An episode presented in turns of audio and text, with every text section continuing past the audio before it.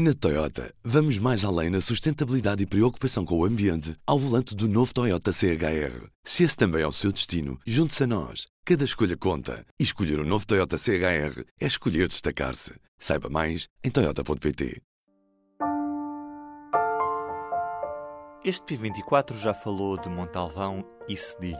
A fronteira de Montalvão é caso único na Europa parte do paradão da barragem sobre o Tejo serve de ponte internacional. A meio caminho há uma ponte sobre o Rio Sever que permite ligar Portugal e Espanha. Problema: a barragem pertence ao Estado espanhol e está concessionada à elétrica Iberdrola, mas os portões que permitem o atravessamento entre Portugal e Espanha só são abertos dois dias por semana.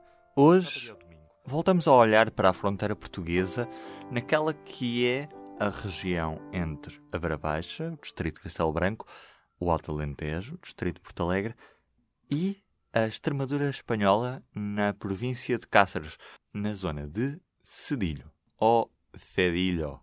É entre Vila Velha de Rodão e Cedilho, em Espanha, que se registra o pior cenário. Aqui, os afluentes do Rio Tejo estão praticamente secos. Autarcas e ambientalistas não culpam São Pedro, culpam Espanha. Por... Com pouca chuva a ter caído e com uma gestão ineficaz das barragens, o que assistimos em setembro foi a uma descarga de enormes quantidades de água no Rio Tejo, em que grande parte teve destino final o Oceano Atlântico.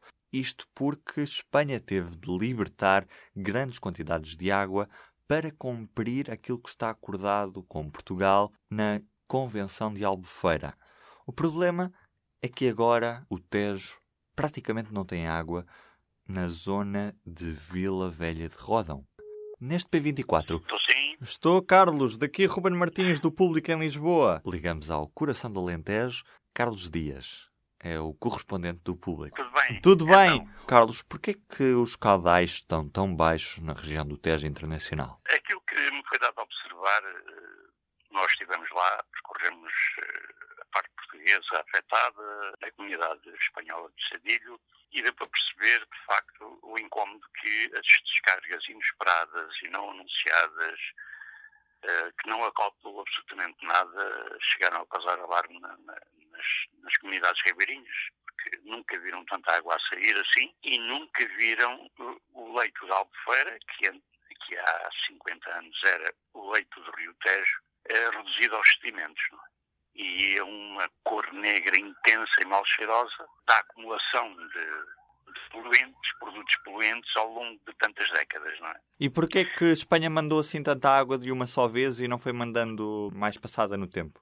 Isso é a explicação que nós estamos a aguardar que aconteça, que não veio até agora, nem das, pelo menos para nós público, nem da parte das autoridades espanholas, nem das portuguesas, que não explicaram ainda porque é que foi uh, necessário proceder ao, ao, àquilo que se verificou, que é, num espaço de duas semanas, debitarem para Portugal cerca de 200 hectómetros cúbicos, que, eu, eu, neste caso, e fazendo um paralelismo, é cerca de um terço da água que Espanha uh, liberta para Portugal através do rio Guadiana. É um enorme água foi, foi despejado uh, quase repentinamente, no prazo de duas semanas. Isso causou problemas a, a, a jusante nas, na, nas populações que, enfim, que ladeiam o Rio Tejo.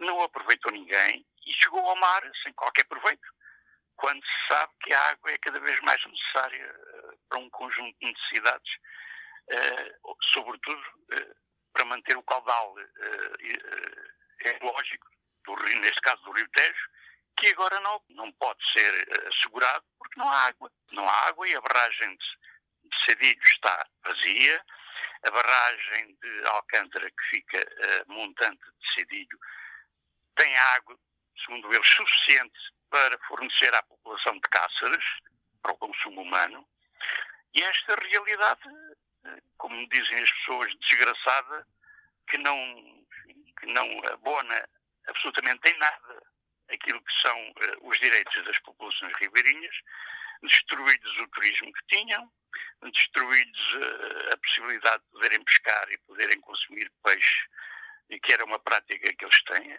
quem vive junto ao rio, não é?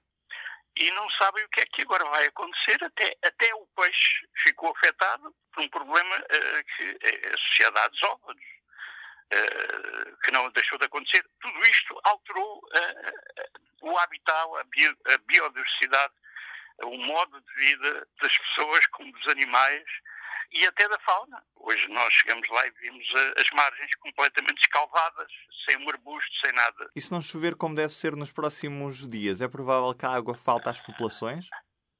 É, não faltará água para beber às populações, porque isso, da parte espanhola, eles asseguraram isso, mantendo a reserva uh, de 1.600 hectómetros cúbicos, salvo erro, é à volta disso água que eles consideram que será suficiente para assegurar, para assegurar uh, o abastecimento da população de caças. Agora, no caso português, em Montalvão não há problemas, que é a população mais próxima da, da barragem. Não me parece que haja problemas com o abastecimento de água.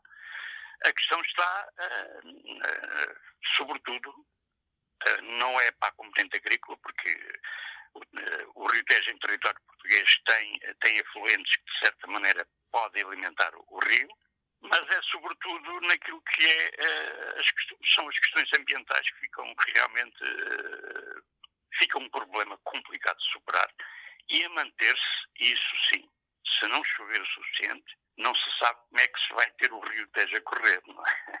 Não se compreende que o maior rio da, da Península, um dos maiores rios da Península Ibérica, esteja seco. É mau para, enfim, para os vizinhos espanhóis, é mau para Portugal, porque houve um erro crasso na gestão do volume de água que existia na bacia do Tejo em território espanhol. Já agora, quem é que faz essa gestão? É o próprio Estado espanhol ou é a Iberdrola? Essa é a questão que se coloca.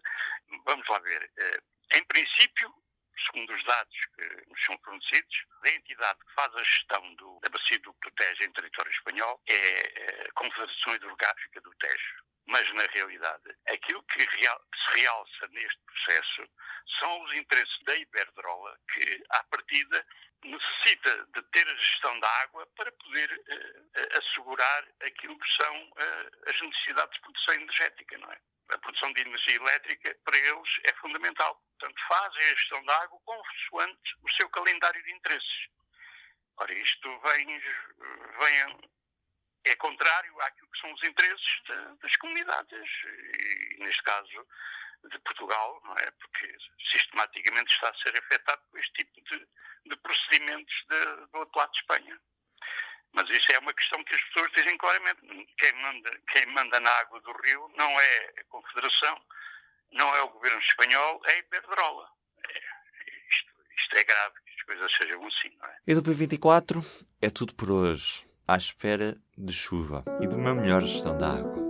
Um bom dia e até amanhã. O público fica no ouvido. Na Toyota, vamos mais além na sustentabilidade e preocupação com o ambiente ao volante do novo Toyota CHR. Se esse também é o seu destino, junte-se a nós. Cada escolha conta. E escolher o um novo Toyota CHR é escolher destacar-se. Saiba mais em Toyota.pt.